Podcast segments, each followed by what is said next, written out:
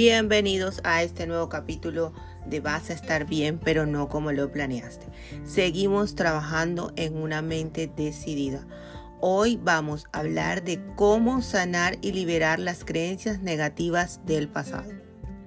Sanar y liberar las creencias negativas del pasado es un proceso que requiere tiempo, autorreflexión y autotrabajo.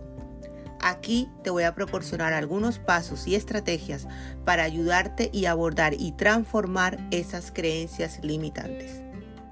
Continuamos. La toma de conciencia de tus creencias negativas es el primer paso para identificar y reconocer las creencias limitantes que has estado sosteniendo. Esto puede requerir un proceso de reflexión profunda y autoevaluación. Pregúntate a ti mismo o a ti misma qué creencias te limitan y cómo te han afectado en el pasado. Escribirlas es fundamental. Comprender el origen de esas creencias te ayudará a entender por qué siguen allí. Las creencias negativas se originan en experiencias pasadas influenciadas por familiares o grupos sociales. Comprender la fuente de estas creencias puede ayudarte a contextualizarlas y abordarlas de manera más efectiva.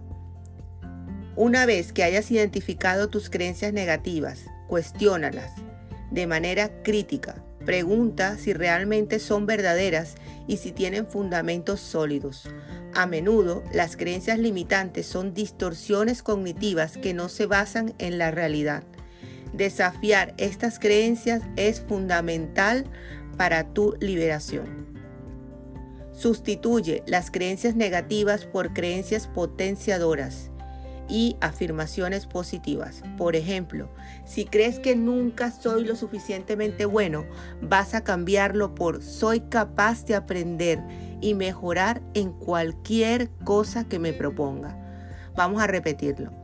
Soy capaz de aprender y mejorar en cualquier cosa que me proponga. Repite estas afirmaciones regularmente para reprogramar tu mente.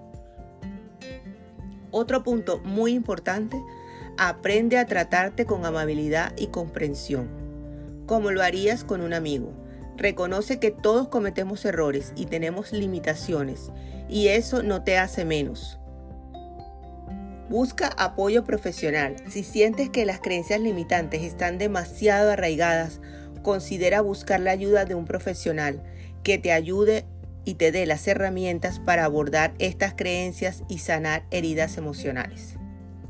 El mindfulness y la meditación puede ayudarte a estar más presente en el momento actual y a observar tus pensamientos sin juzgarlos.